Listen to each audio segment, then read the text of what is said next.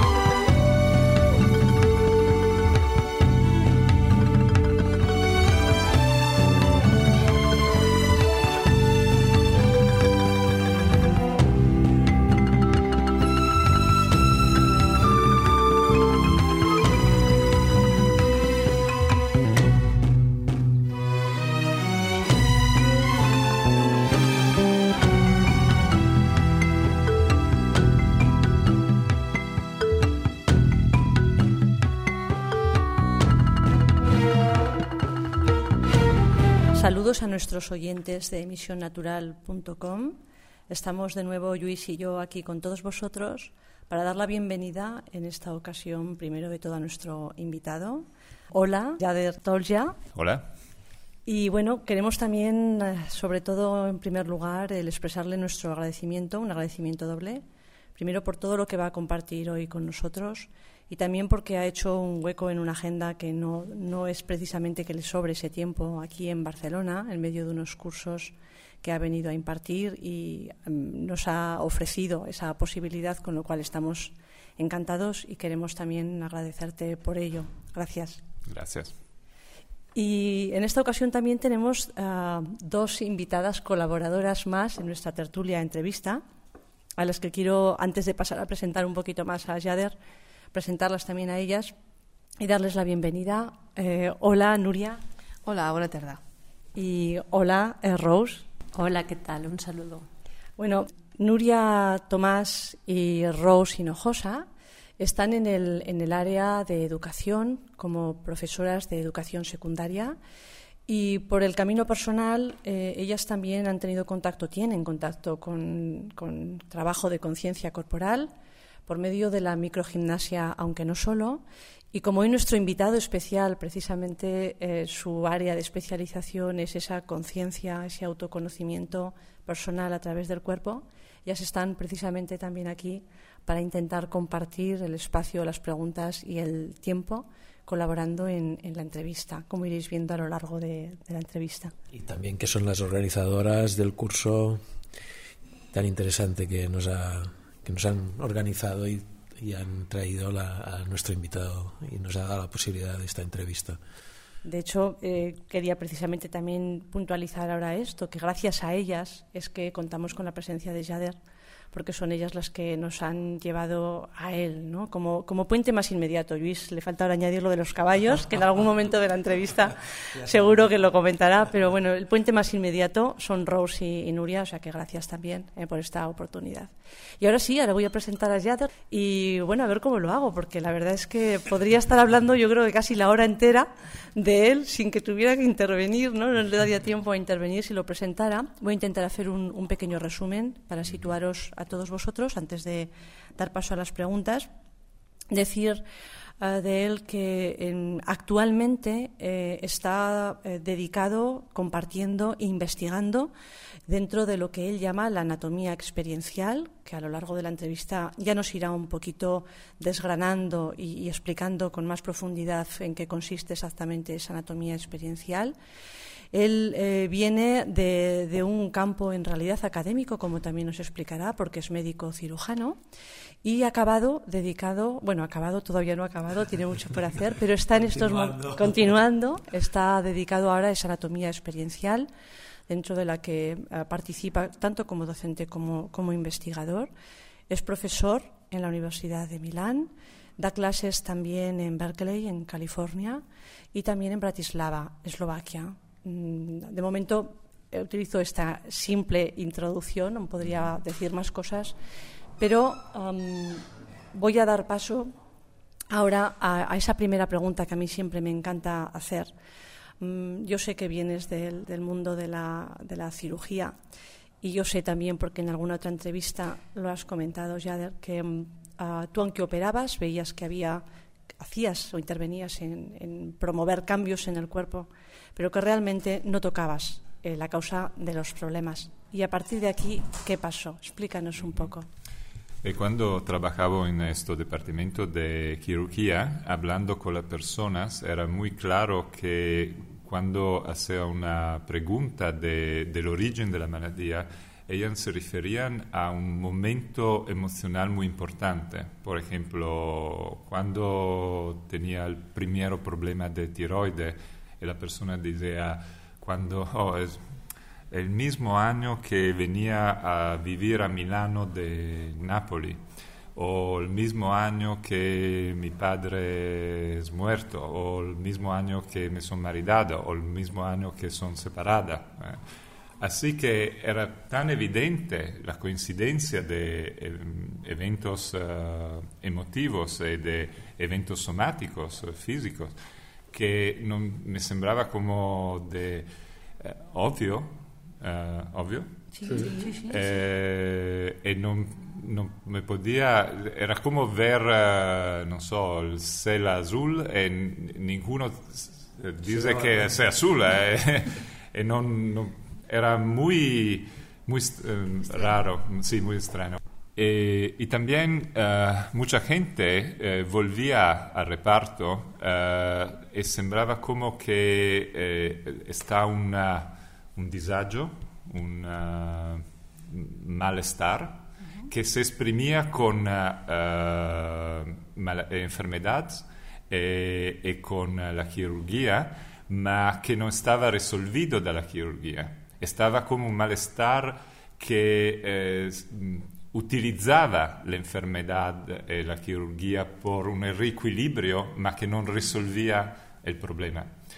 Así que cuando è stata la, uh, la oportunità de, ir, eh, è stato aperto il, il primo dipartimento di psicosomatica, probabilmente in Europa, sicuro in Italia, eh, ho pensato che è stata un'opportunità per comprender más. Esto era la fine del años 70. E, he ido là ed he descubierto como un mundo.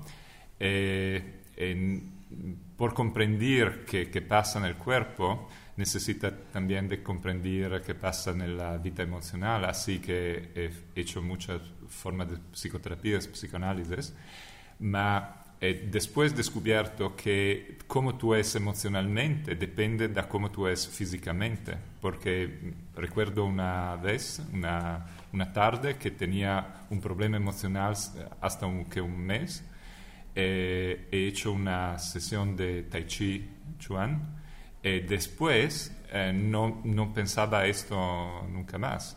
Eh, así que un cambiamiento corporal es un cambiamiento de actitud, de pensiero el pensiero no es una cosa fija pensar. o independiente, pensar, no es una cosa fija, no es una cosa separada del cuerpo, ma es una expresión de cómo es su cuerpo.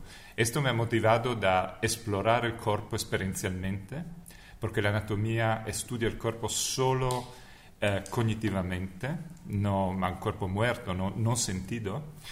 Eh, así que he hecho cursos en uh, Estados Unidos en los primeros años 80 por sentir el cuerpo y conocer la anatomía da un punto de vista experiencial.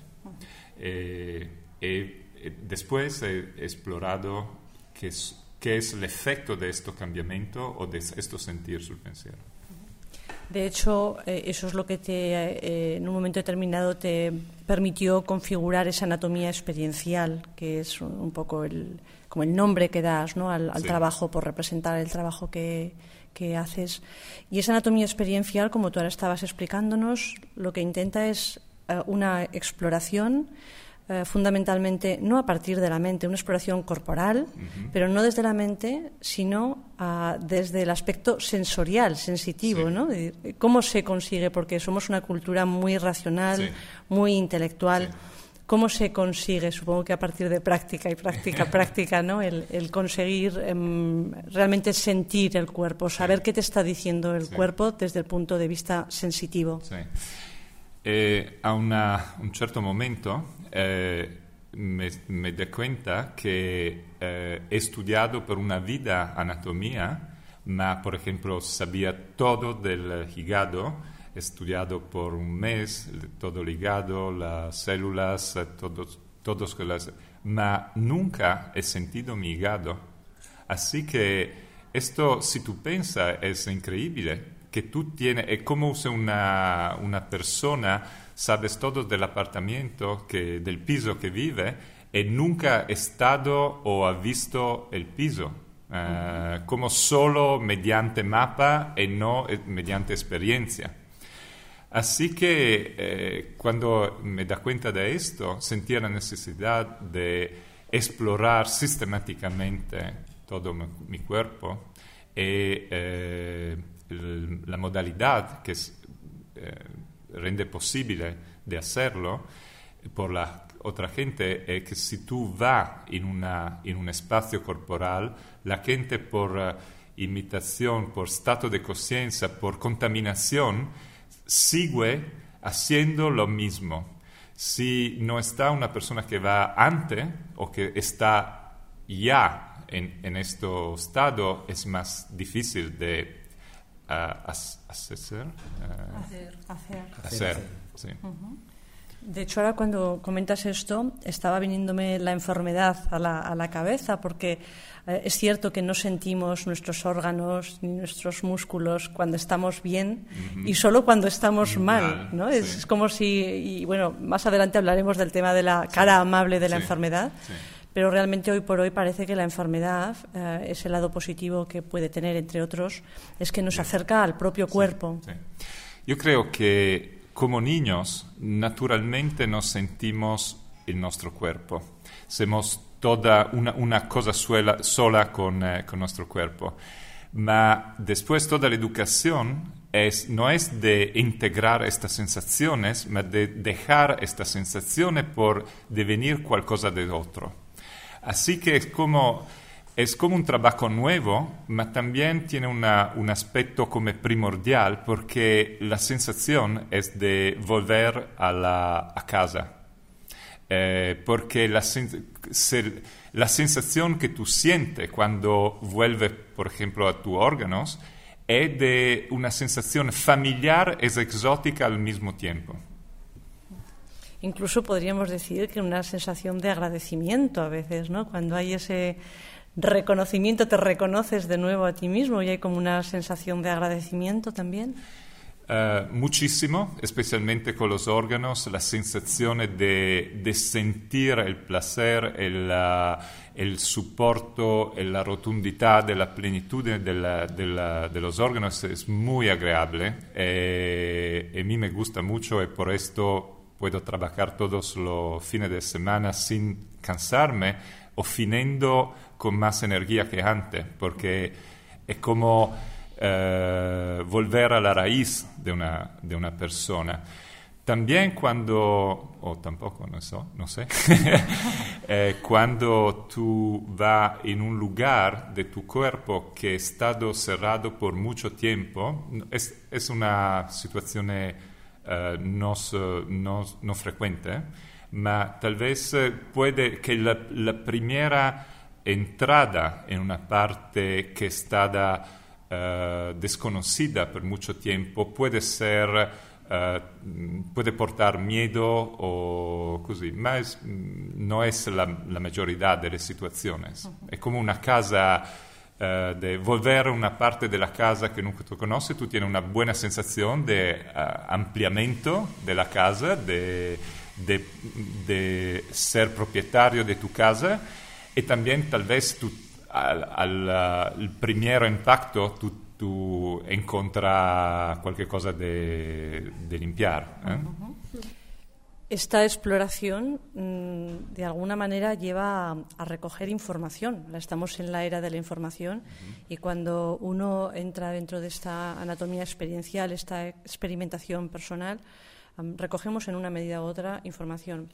Y, y ahora me gustaría rescatar una idea que hay en tu libro, no lo hemos dicho todavía, pero Jader ya ha escrito un libro que se titula Pensar con el cuerpo. Eh, ahora, Nuria me está haciendo señas comentándome que muchos, pero yo estaba rescatando este ah, porque es el que tiene un vínculo ahora muy directo con lo que estamos hablando. Y, a mí me gustaría rescatar una, frase, una idea que hay en este libro, porque mm, dices algo que me parece muy interesante y muy importante relacionado con, este tema de la información y la exploración, que es que si mm, la información se acumula y no se transforma en acción, puede llegar a hacer enfermar. Sí, eh, el organismo es hecho por eh, integrar una información con la acción. Si tú está en un nivel teórico e accumula informazione, accumula informazione, ma non sta azione, está como un cargamento, ma non sta una descarga. E esto se exprime muchas veces con una enfermedad. Mm, yo ahora que mm, hablamos de este tema de información acumulada, no acción, uh, enfermedad, mm, pienso, y no sé si estoy equivocada o no, que tal vez tenga mucho que ver con algo que, hemos dicho al principio de la entrevista y es que si esa información se queda solo en un registro mental y no es sensorial, entonces sí que puede perjudicar. Mi pregunta es si esa información proviene realmente de una experimentación, de una experiencia sensorial corporal, ¿realmente puede haber acúmulo de información o solo acumulamos lo que es un análisis mental? Uh, io non credo che un'informazione è solo mentale, è, è sempre, se io voy in un, eh, puedo hacer un esempio di come he sperimentato questo in, in mi cuerpo. Quando he ido a viver, vivir sul lago de Garda, su, in Italia, eh, he llevado a questo lugar che stava pocas casas, mucho verde, estaba un lugar muy hermoso años dopo años podía ver que todas las mejores valles y los mejores uh, sitios del uh, entorno del, del, uh, del, pueblo estaban construidos en una manera muy mala, ¿m? destruyendo el territorio, destruyendo el hábitat, el hábitat emocional también. Así que ver esto es una información mental, yo conozco que eh, está construido, ma también es, es, un malestar físico nel ver esto, nel sentirme diferente en un ambiente construido, en un ambiente natural.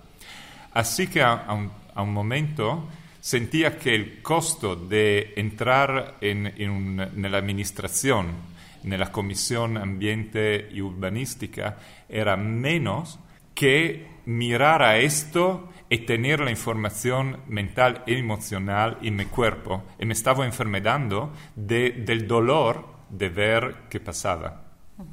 En cualquier caso, algo que está siendo malo ayuda en un momento determinado a, a moverse. Es decir, eso mismo te, te, incitó a ti, te invitó a que actuaras de alguna manera. Sí. Fue una información suficientemente um, fuerte como para que te empujara a mover.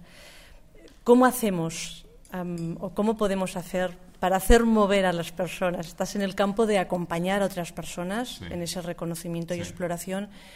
Y, y, a veces no es fácil que la persona se mueva, porque el dolor puede ser tan grande, la enfermedad tan grave, que precisamente lo que ocurre es una cierta parálisis. ¿Cómo acompañar de la mejor manera para invitar al otro a moverse? Sí. Eh, naturalmente, el organismo humano tiene una, una inercia de una, es un conservador, ma tiene dos e necesita una fuente extra de energía por cambiar. Y son básicamente dos uh, fuerzas que te pueden mover, que te uh, dona energía. El dolor, el placer. Eh, si, por ejemplo, una enfermedad eh, attraverso il dolor te hace un cambiamento. Tu estás en, una, en un lugar de trabajo, en una familia, en una relación que te hace mal de estómago o mal de cabeza o malestar. Eh, cuando el, el, dolor se escrucha, eh, tú puedes tener, el, el, dolor te puede dar la energía de cambiar trabajo, de cambiar situación de relaciones. Eh, l'altra possibilità è il placer. Un grande placer, de, por ejemplo, la excitación de, de, ir a hacer un trabajo que te gusta mucho o de ir en una relación que te gusta mucho, eh, puede eh, darte la energía por un cambiamiento. Ese movimiento a veces um, no es posible porque la persona no, no, tiene la capacidad, puede mentalmente, volvemos un poquito a lo de antes, la diferencia entre lo sensorial y lo mental, puede mentalmente ser muy consciente de que tendría que moverse, pero no puede hacerlo. Mm, ¿Se le puede ayudar de alguna manera a alguien que realmente no, no puede moverse o, o, nunca es cierto que no haya ninguna posibilidad de moverse? Uh, la mi, uh, mi estrategia o que me gusta es uh, trabajar con anatomía experiencial porque me, me dona informaciones que elaborada me pre permiten de preparar el cambiamiento, de saber quién soy veramente, de no atender por una enfermedad, si puedo, eh, y de eh, prepararme, avendo tiempo, sin aspettar de que la situación es muy mala por, uh, por cambiar. Ma también uh, una enfermedad es, uh, no es solo un precio, es una oportunidad por tomar la energía o la extra motivación por hacer un cambiamiento que sin enfermedad no, no tenemos el, uh, el um, coraggio, la, la, la, la necesidad, la valencia de, de hacer. Uh -huh. Tocas ahora un tema que eh, varias veces en el libro también está expresado y que a mí me parece interesante el que ahora lo, lo, toquemos precisamente porque es muy, muy sugerente la enfermedad en nuestra sociedad en general. Hay algunos casos en los que no, pero en general se ve como un enemigo, como una amenaza, y solo vemos eso de la enfermedad, pero tú muchas veces uh, hablas en el libro de que no, no es solo eso y que precisamente, como acabas de decir ahora, es una oportunidad. Y a mí me gustaría ahora recuperar uh, precisamente una, una frase en el, en el, libro donde expresas muy bien, uh, la expresas muchas veces, ¿no? Pero, pero hablas. Bueno, mientras acabo de encontrar esta página, Luis quería también intervenir. Hay el gran investigador Luria, uh, ruso, de la escuela uh -huh. cuando Rus en Rusia, uh, bueno, en mi formación también en la Facultad de Psicología nos hacían estudiar el, todas las investigaciones rusas sobre psicología y era muy interesante este autor, Luria, porque hablaba siempre de que nuestro eje de información pasa por el sistema nervioso y su lenguaje no es el italiano, ni el catalán, ni el castellano, sino que es el, su lenguaje es sensación y percepción. Uh -huh. Y que toda esta información que pasa, que es su lenguaje, cuando estamos en esta sociedad intelectual la despreciamos cuando es realmente la importante canalización y expresión del lenguaje universal y que traspasa todas las fronteras y todos los países, uh -huh. incluso todas las especies, incluso los animales nos podemos entender a través de este lenguaje. ¿Puedes hablar un poco cómo tú entiendes también esta línea, veo eh, en el libro, como Luria, uh que es tan importante el estudio la observación de la sensación y percepción como lenguaje universal? Sí. Eh, el grande problema es que el nuestro cuerpo, el nuestro sistema nervioso, è stato hecho eh, través millones de años eh, è, e non cambia da una generazione in un'altra, ma la cultura può cambiare. O los valores o che necesariamente... modas. Las modas, uh, tú lees un libro de cómo hacer uh, con los niños, eh, después dos años todo es revés, eh, così. Así que eh, por mí es fundamental de, de, tener una experiencia corporal de cómo somos, porque esta es la raíz arquetípica, es la raíz uh, básica, biológica de cómo somos, y partir de esto, y construir la cultura de esto, construir la arquitectura de esto.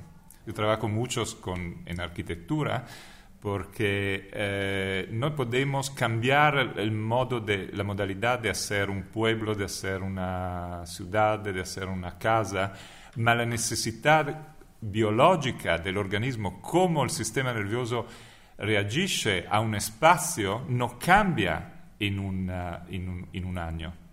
E así que se eh, hago qualcosa de... ¿Hago? Sí. sí hago qualcosa di muy original, ma che non sta uh, sinergico con mi sistema nervoso, va a creare un, un, un grande stress.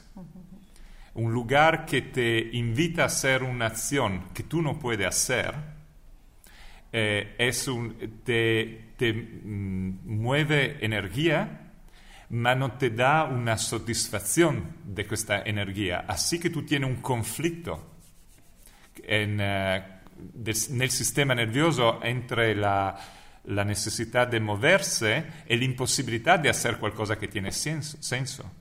E así questo tiene uno stress cronico. Así che un lugar, una casa, una plaza, una, una ciudad mal progettada eh, hacen uno stress cronico sus habitantes. E lo mismo per todos los aspectos culturales es lo mismo. Estás tocando el tema ahora del espacio, que es un tema también central en, en toda tu tarea, y, y, ahora entraremos también un poquito en él. Y antes sí recupero sí. esa frase que te quería, que quería compartir con todos vosotros de tu libro, eh, donde primero te preguntas, ¿no? De cuántas maneras se puede intervenir sobre un síntoma. Lo podemos arrancar, integrar, acompañar, entender, estudiar, eliminar escuchar, facilitar, etcétera. Entonces me parece muy importante porque son diferentes modos de acercarse a un síntoma y la persona que lo, que lo manifiesta. Uh -huh. Y que yo supongo que aunque la, el deseo siempre es que aquella persona pueda deshacerse del síntoma uh -huh. en el sentido más profundo, porque realmente ha podido moverse hacia allá donde, donde había que moverse para hacer cambios y poder mejorar, pero esto es un proceso, cada uno tiene un ritmo y a veces no podemos uh, eliminar el síntoma lo más rápidamente posible y hay que entrar en, en alguna de estas modalidades. Uh -huh. ¿Cómo averiguas en cada momento um, cómo puedes acompañar un síntoma a una persona concreta, uh -huh. si facilitando, eliminando, o a veces ayudándole a arrancar, porque en el libro a veces dices que la persona de la manera a la estrategia que esa persona está adquiriendo para resolver una situación vital, no le queda otra que incluso convivir con ese síntoma, ¿no? El mayor problema cultural es que nos vivemos eh, todas las enfermedades o todos los síntomas como si fueran uh, enemigos que no tenemos que eliminar. Esto es un approach cultural muy naif, muy naif. Sí, naif. Eh, porque eh, considera como un cuerpo mecanicístico eh, casual, como si la enfermedad eh, no tiene una lógica, una integración con toda mi personalidad. Eh, si hago un, un ejemplo de por mostrar cómo el síntoma no tiene ninguna relación con la, la, gravedad del síntoma, no tiene relación con l'idea di enfermedad o de uh, cosa amiga. ¿m? Por ejemplo, si una mañana me miro de ampolla sulla mano, ¿ok? Si yo sé que es porque estoy empezando a jugar a tenis son, uh, è un sintomo amigo, è un segno della mi progresos, de, de mi allargamento della, della mia persona, de imparare qualcosa di nuovo, así che non, non, non, vivo come una malattia, è un, un prezzo per imparare a giocare a tennis. Uh-huh. Ma se non sabe, se no, se no sé uh-huh. che è estos, io penso che è una malattia eh, necesito de, de, de dejarlo, de, de, sacarlo. Así que la misma cosa, ma si yo comprendo, eh, es un amigo. Si no lo comprendo, es un enemigo. No me hace nunca de, de haberlo sulla, sulla manos por tres días, uh -huh. ma necesito de saber qué es y cómo uh, dejarlo, cómo sacarlo. E esta es la actitud con todas las enfermedades de nuestra cultura. No lo comprendimos, así que creemos que necesitamos dejarlo. Y no comprendimos que si vienes es porque está exprimiendo cualquier cosa de nosotros. Está, ¿Y cosa está exprimiendo? Está exprimiendo el lado. Explicando. Explicando, expresando. Expresando. Expresando el lado de, del mío eh, ser, del mío ser profundo che non, che non tiene spazio in mia vita, che non tiene spazio in mia personalità, che non tiene in mia pers- identità. Así que no teniendo espacio en mi vida, en mi identidad, en personalidad, necesita de buscar un espacio extraparlamentar en la enfermedad. Y si yo sé que esto, esta expresión es una información para saber quién soy, la malattia, cada malattia, cada enfermedad, es una, una oportunidad única y repetible por volver a chi, son, chi soy veramente. E non, non quiero de, de, de, sacarlo, perché se lo saco immediatamente non puedo saber chi sé. ¿Quién soy? ¿Quién soy? ¿Quién, quién soy? Lo, lo, que sí es cierto es que a veces esa enfermedad viene con cara de pocos amigos. Quiero decir, yo comparto contigo esta visión, pero a veces realmente a la manera en que nos está expresando, que nos estamos alejando de quiénes somos, es terrible. ¿eh? Es un indio pintado con muy mal aspecto, con muchas ganas de pelea. Y, y, la verdad es que a veces se hace, se hace difícil el, el poder ver la cara amable de, de esa enfermedad. ¿Mm? Es claro que cuando soy enfermedad de mí no lo veo como un amigo, ma el, uh, la reacción cultural automática es de sacarlo. Eh, tengo miedo eh, de qué pasa. Cuando después puedo ver qué pasaba, qué necesitaba. Al momento es muy difícil de tener esta actitud. Uh -huh. Por mí también, que son 30 años que trabajo con la otra gente. La otra gente es, es muy fácil de comprender cómo una personalidad unilateral necesita una compensación través la malattia. Ma si sono in, coinvolto en mí mismo, no tengo esta lucidez. ¿Lucidez? Sí, sí, sí. sí. Um, hablas eh, también en el libro precisamente de este tema. Yo creo que, que debemos de insistir porque es una idea muy importante para intentar compartir y que, la, que las personas tomen conciencia de ella. Y es que hay un guía interno, de alguna manera, en nuestro cuerpo, es lo que estás diciendo ahora, y que, que no está loco, utilizas esta expresión también en el libro, y que realmente lo que tenemos que intentar es, es colaborar con él. Desde este punto de vista, lo que es la posible intervención para facilitar el proceso o no intervención, para mí es un punto difícil a veces de averiguar, ¿no? Porque si la enfermedad tiene un, una cara amable mmm, y hemos de dejar que se desarrolle, ¿hasta qué punto intervenimos o no, al margen de la conciencia que nos aporta del proceso que estamos viviendo? Uh -huh. uh... Sí, yo creo que fundamental es saber que si no somos vivos después de 50 años, por ejemplo, de vida, eh, no es porque eh, tenemos de reglas eh, mental o como, porque el organismo sabe qué hacer. ¿eh? Tiene la, la gestión de un organismo como el organismo humano, que es el más complicado del universo, que conocido, es tan complicada que no puede ser consciente, porque la conciencia cambia de año en año, de cultura en cultura, de libro en libro. Un libro dice una cosa, el año después dice un'altra. Así que no se puede eh, donar la guía de, de, un organismo tan complejo a la mente consciente.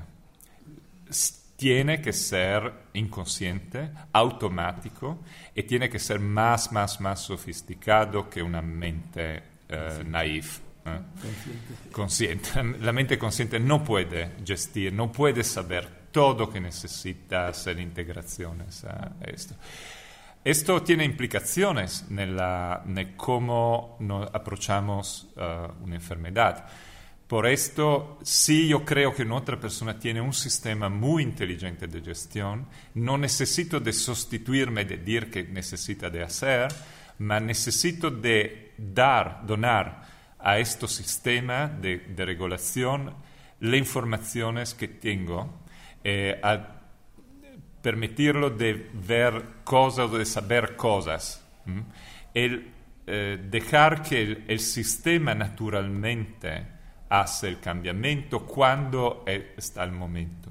Y solo el sistema interno sabe cuándo es el momento. Estaría relacionado con la homeostasis que también hablas en el cuerpo la, o la homodinámica. homodinámica. ¿Podrías hablar un poco de este concepto de homodinámica? Sí, sí. uno de los conceptos más uh, naif de la medicina es que nos podemos uh, hacer una, una acción sul cuerpo eh, interferir uh, violentemente con esta regulación. El cuerpo tiene un sistema de protección de un cambiamiento muy unilateral, uh, compensando que es, uh, viene, está hecho del exterior. Un, un, ejemplo de compensación es si tú pones una crema hidratante. ¿m? Eh, o si tú bebes mucha eh, zumo de aloe vera. La, la primera cosa es que la piel se hidrata mucho por la crema o por el zumo. Mas si después cualquier días o después cualquier tiempo, que haces es que el cuerpo uh, resiste a este intervento exterior. Es así que si tú no eh, aumentas la dosis, eh, la piel es más seca que antes. ¿Mm? Eh, lo mismo, por ejemplo, con los psicofármacos, uh, porque la depresión depende de una carencia de serotonina, de un déficit, una falta de serotonina. Eh, l'intervento con gli antidepressivos actual uh, es de uh, impedir uh, que la serotonina vuelve a, la, a las células.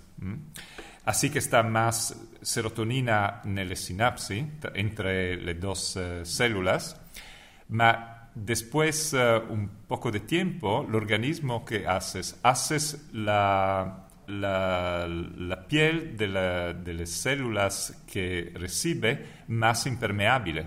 Así que va a compensar qué hacemos. Así que, de nuevo, como es con todas las la drogas, eh, necesita o de aumentar las dosis con una intoxicación o uh, de tiene menos serotonina que antes y así que tiene efectos colaterales como suicidios o otras cosas. Uh -huh. O sea que un exceso de intervención lo que provocaría es una incapacidad, ¿no? Esa, esa capacidad natural que tendríamos todos para autorregularnos y llegar a esta homeodinámica, ¿no? Este equilibrio sí, sí. permanente, Sí. ¿eh? a partir de un movimiento también permanente, um, se destruye el, el sistema sin darnos cuenta. Sí, se destruye el sistema de reequilibrio.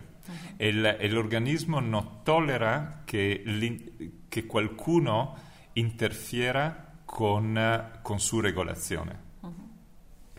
Hablabas eh, eh, hace un momento mm, de suministrar información, es decir, que la intervención, en cualquier caso, no se trata de sustituir eh, en absoluto la propia capacidad del cuerpo natural, sino que se trataría más bien de dar una información para que el propio cuerpo la, tome y a partir de aquí decida de forma interna, inteligentemente y inconsciente. Mi pregunta ahora está relacionada con esto y mi duda es cuando algo es un exceso de información para el cuerpo, no. Hemos hablado antes de que a nivel experiencial, si hay un acúmulo de información sin transformación en acción, el cuerpo puede enfermar. Y si nosotros suministramos un exceso de información al cuerpo enfermo, podemos estar colapsándolo en lugar de ayudarle o facilitarle su propia tarea. ¿Cómo saber cuando una información es excesiva o no? Sí. Por ejemplo, cuando trabajo, he hecho, hago la primera sesión con un cliente, eh, yo eh, contesto las preguntas que el cliente me hace, pero no voy a decir todo que sé, solo eh, contesto las preguntas. Y después la primera sesión no, no tomo un'altra sesión, no cargo una otra sesión porque primero quiero que el cliente integra las informaciones de estas. Y cuando siente de nuevo curiosidad, necesidad específicamente de una, tiene una pregunta o de las preguntas precisas, que me llama y que vuelve. Esto, por ejemplo, es una modalidad por seguir ecológicamente el tiempo del cliente, del sistema, y no mi tiempo.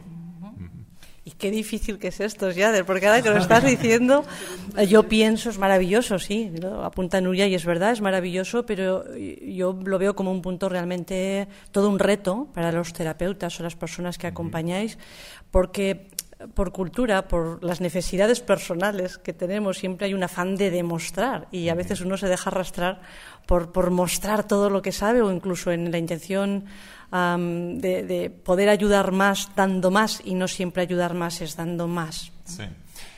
Eh, uno, uno, de los problemas mejores de, todos los terapeutas es de gestir la, el senso de impotencia una persona que tiene, como decía ello, eh, una parálisis, una enfermedad muy grave o un malado terminal, eh, es una experiencia de dolor y de impotencia, porque puede ser que es el destino de esta persona que va a, realizarse y que necesitan de hacer esta experiencia. Y si yo no, no tengo confianza con la mi impotencia, voy a uh, disturbar el sistema. E si tengo confianza con mi impotencia, puedo respetar. Si no he hecho las cuentas con mi senso de impotencia, eh, soy peligroso por uh, las otras personas, porque voy a intervenir por una, no por una necesidad del sistema, ma por, uh, por dejar, por sacar el, mi senso de impotencia. Uh, quisiera aportar un poco, uh, deduzco de tus palabras y también bueno, de, de mi experiencia, que lo más importante y me gusta hablar contigo que eres médico, que no solamente es, es necesario estudiar la, la, teoría en la facultad, sino un poco como las primeras medicinas de la humanidad, la medicina china, la medicina ayurveda, que estudiaban la vida y un poco esta medicina occidental adolescente, que se cree que lo sabe todo, solamente estudia la muerte. Y esto aquí sería un muy claro para, para para acompañar, como dices tú, como yo terapeuta también, me tengo que, ceñir a estudiar la vida, acompañar la vida y, por un lado también eh, te quedas más tranquilo porque estás haciendo lo que puedes y es lo mismo como, como un jardinero, como un agricultor con su tierra. Él sabe que tiene que sembrar, tiene que labrar, tiene que cuidar, regar, pero siempre el, agricultor no tiene la prepotencia a veces de los técnicos de, otros, de otras ramas de decir que yo lo sé todo y que, va a salir lo que yo quiero, sino lo que Dios quiera, ¿no? Para decir que la vida es muy superior a, a, mí y, saldrá lo que la vida quiera o que Dios quiera, decimos en castellano, ¿no? Sono d'accordo. Eh, está una falta de preparación humanística en todos eh, los trabajos. Eh, así que, por ejemplo, eh, si soy un médico e non tengo esperienza di mi cuerpo e non tengo esperienza di mi impotencia e non tengo estos aspectos humanísticos que me hacen una persona completa, Después puedo ser un técnico muy especializado, muy bien preparado, ma que no, eh, no, conoces algunas de las reglas humanísticas de las relaciones con su mismo y con otras personas. También si son, si son o tampoco si, son un, si soy una, un arquitecto y no tengo experiencia corporal, eh, o no tengo la capacidad de identificarme con el usuario del, de un lugar, puedo hacer un lugar muy uh, carismático, muy original, ma que es terrible para los usuarios e que la cui experiencia corporal è di stress o incomodidad, incomodidad uh, mal, malestar. Uh, Surge ahora el, el, tema del espacio de nuevo y aprovecho precisamente para, para, recuperarlo y empezar a hablar de este tema que también eh, es objeto de tu, de tu interés.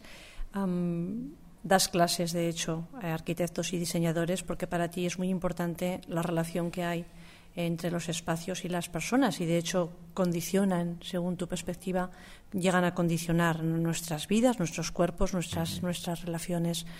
Mm, supongo que no hay una norma genérica, sino que debe haber unas relaciones uh, dependiendo de las personas con los espacios. Es decir, no a todas las personas les va a perjudicar un mismo tipo de espacio, ¿o sí? Están algunas cosas de base, alguna cualidad de espacio, por ejemplo, si hago una plaza rotunda o una plaza uh, cuadrada o un lungo rectángulo, largo rectángulo, esto en todas las personas va haciendo lo mismo cambiamiento corporal y mental. Eh, están mm, aspectos subjetivos, culturales, seguro, ma están también eh, aspectos físicos, neurológicos que, reagi que reagiscono nella misma uh, modalità in tutte le persone. Uh, perché la, l'espazio, el, el, el, cuerpo y la, y la mente siempre cambian juntos. Son sempre juntos. Por ejemplo, un espacio, eh, il sistema nervoso quando mira un spazio, per esempio un viale, non mira a al espacio, mira a la oportunidad. ¿Qué puedo hacer con un viale? Puedo ir. ¿Mm? Así que se pone una modalidad física, sagittale, de acción musculoesquelétrica, de eh, cami caminar, caminar, caminar, de ir ver una, un objetivo. ¿Mm? Así que anche la mente se pone en una modalidad de acción, no de pensiero, no de sentir, e se pone un obiettivo e busca un obiettivo. Así que no podemos ver da este ejemplo que un lugar ha determinado mi cuerpo, ha determinado mi mente. Así, pero, pero, pero, pero, Sí. pero, eh, si eh, yo puedo cambiar mi mente o mi cuerpo mm, rápidamente, no puedo eh, cambiar un lugar muy rápidamente. Porque puede ser que este lugar es da, la, muchos cientos años en este modo. Así que esto es una responsabilidad muy grande por la administración, por los arquitectos, porque todo que hacen modifica por un, puede ser por un siglo o por más que un siglo, la, el, modo, el modo de ser de las personas. Y, eh, y no está conciencia de estas relaciones. En mi esfuerzo, esfuerzo o pasión o interés es de eh, explicar las la bases de estas relaciones, de cómo eh, el, espacio cambia a nosotros, pero también como un cambiamiento físico, uno del, por experimentar, por ejemplo, esto, esta recerca, eh, nos hacemos de cambiamientos en arquitectos, diseñadores o estudiantes de arquitectura y miramos cómo el gusto por lo espacio, la necesidad de espacio cambia después de un cambiamiento físico. Por obtener de espacios que tienen cuenta de todos los aspectos de nosotros. un problema, por ejemplo, que todos los espacios que, que están construidos ahora son espacios que estimulan el cerebro sinistro, el hemisferio sinistro del cerebro, eh, y poquísimo el, el derecho. Eh, un espacio natural o mirar el mar, por ejemplo, o una, una foresta, eh, un bosque, eh, estimula el, el, hemisferio derecho, ma si toda la relación con el mar es destruida o la relación con la naturaleza es destruida y construimos solo espacios de, por el hemisferio izquierdo, eh, creamos una unilateralidad muy peligrosa por, la, por los mm, ciudadanos. Y mientras tanto, Jader, ¿qué hacemos con nuestros espacios si estamos descubriendo que no son suficientemente útiles? Ah, eh, necesita de entrar en política, en administración. Eh, eh, hay de todas formas, ya mm. yo creo que la potencialidad del ser humano es mucho más grande de lo que llegamos a alcanzar, por eso que has dicho antes, porque hay una inteligencia interna que no alcanzamos a, conocer. Y realmente es posible que tengamos una capacidad incluso para, para mm, moldear o, o, de alguna forma impedir que algo que no está hecho de la manera que nos acompañaría mejor no nos llegue a, deteriorar tanto como para que enfermemos. Es decir, podemos utilizar nuestra propia potencialidad como seres para, en este caso concreto que estamos hablando de los espacios tridimensionales, ante un espacio que no es el más beneficioso para nosotros, convertirlo en, en una ventaja también. ¿Convertirlo en una? En una ventaja conseguir algo beneficioso. Esta construcción hecha desde el lado izquierdo, que has comentado tú, este espacio, esta manera de vivir también, no solamente es arquitectura, sino también es una manera de vivir. Si esto también, como somos un, cuerpo tridimensional, como tú explicas en tu libro, uh, ¿cómo, ¿cómo, puede equilibrar, cómo se hace esta homeostasis, diríamos, global? Uh, tu, ecológica que dices tú, uh, ¿Cómo, lo ves? ¿Cómo llegando, alejándonos un poco más a este, este cuadrícula tan, tan hemisferio izquierdo que, de un tiempo para aquí se está realizando, cuando antes, bueno, tenemos aquí mismo en Barcelona diferentes zonas. Tú cuando has llegado a este espacio has dicho, mira, esta zona es de una manera, eh, la, otra zona, la zona del mar, puedes un poco alejarnos un poco. Uh, están dos posibilidades para todos los problemas. Uno es de cambiar el mundo, el mundo externo, uh, así, por ejemplo, si una administración hace muy, espacios muy buenos, uh, naturalmente la, la, gente es en una condición mejor. ¿eh?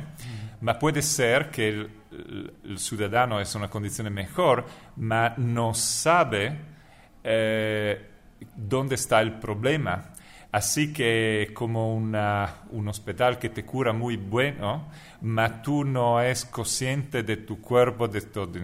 Esto es muy peligroso cuando la gente no sabe qué pasa, qué necesita. Así que por mí es más importante que eh, una educación somática, que la gente eh, tiene una, una, experiencia una sensación de qué necesita y de los diferentes niveles o diferentes lados de, de, su cuerpo, de su personalidad. Así que si yo soy, yo, yo sé que necesito un espacio de, eh, de hemisferio derecho, e, e comprendo che caratteristiche necessitan, voy a encontrarlo o voy a crearlo. porque soy consciente de que necesito y soy consciente de que- que- qué características necesito por est- estar bien. Rose creo que quería hacer ahora también una, una pregunta a Jader. Yo cuando Jader ha hablado de que hay dos sensaciones importantes, el dolor y el placer, em, pensaba que es una cosa que me gusta pensar muchas veces, que quizá la medida de la salud para cada persona es la cantidad de placer, de momentos pequeños de placer, no de grandes momentos, sino pequeños momentos a lo largo del día. Me da placer mi trabajo, me da placer mi familia. Eh, quizá esto sería una medida, ¿no? Es, Sí. sí. Beh, il placer es una, una risposta del cuerpo alla- al fatto che tu tienes una necesidad e che esta eh, necesidad es satisfecha. Así que eh, si tú tienes una- un placer de vivir, de beber, es porque eh, el cuerpo tiene una necesidad de agua.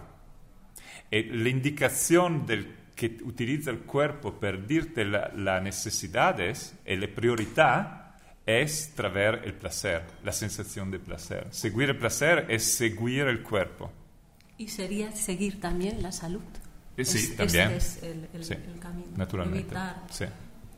Me parece una, una interpretación interesante que el placer viene a raíz de satisfacer una necesidad, pero a veces tienes pequeños momentos de placer, como apuntaba Rose, en los que al menos no eres consciente de que tuvieras una necesidad, una sorpresa que te dan ¿no? a lo largo del día, una sorpresa que recibes y no hay una necesidad, no había una expectativa y sin embargo viene ese momento. Esta es una pregunta demasiado inteligente para mí.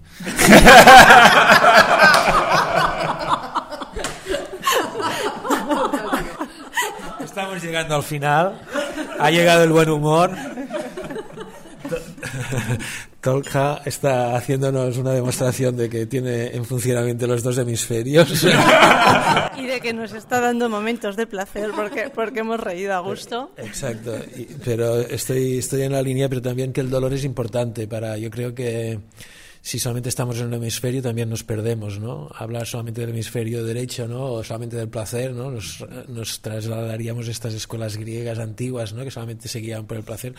Eh, también estaban como, eh, bueno, iban solamente de un lado, ¿no? Les faltaba una rueda, ¿no? Son dos ruedas, son dos hemisferios, constantemente el número dos nos está acompañando, tenemos dos pulmones, tenemos muchos órganos dobles para, para, para tener este, esta vía doble, estas vías como del tren, para que nuestra vida ruede y a veces nos quedamos por formación, por cultura, por escuela a veces, pero siempre dentro de la escuela también yo me he encontrado eh, personalmente como aquí tenemos también Nuria y Rose maestras que dentro de la escuela que también es muy también hay personas que a mí me han enseñado mucho desde el lado personalmente. Me han transmitido su no una formación diríamos estrictamente sino que también en la vida te, te presenta las dos las dos caras constantemente aunque sea un medio un poco agresivo y unilateral de hemisferio izquierdo. Yo creo que como dice Tolja, es un poco eso, ¿no? Estar abiertos, ¿no? Abiertos y siempre hay las dos, los dos componentes.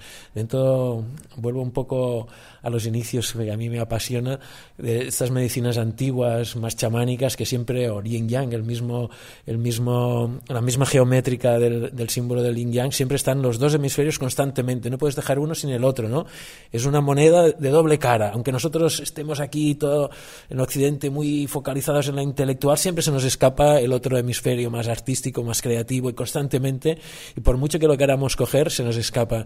Y esto es un poco que la vida nos supera, gracias a Dios, y estamos vivos a estos dos hemisferios, a estas dos cualidades y, a este humor que sale cuando ya, ya no podemos, que ya no sabemos qué contestar, ¿no? y que sí que lo sabemos, pero necesita este, este ámbito de, de, dejarnos, de relajarnos, de reír, de tragar agua. Y creo que todo es mucho más sencillo cuando observamos la naturaleza, ¿no?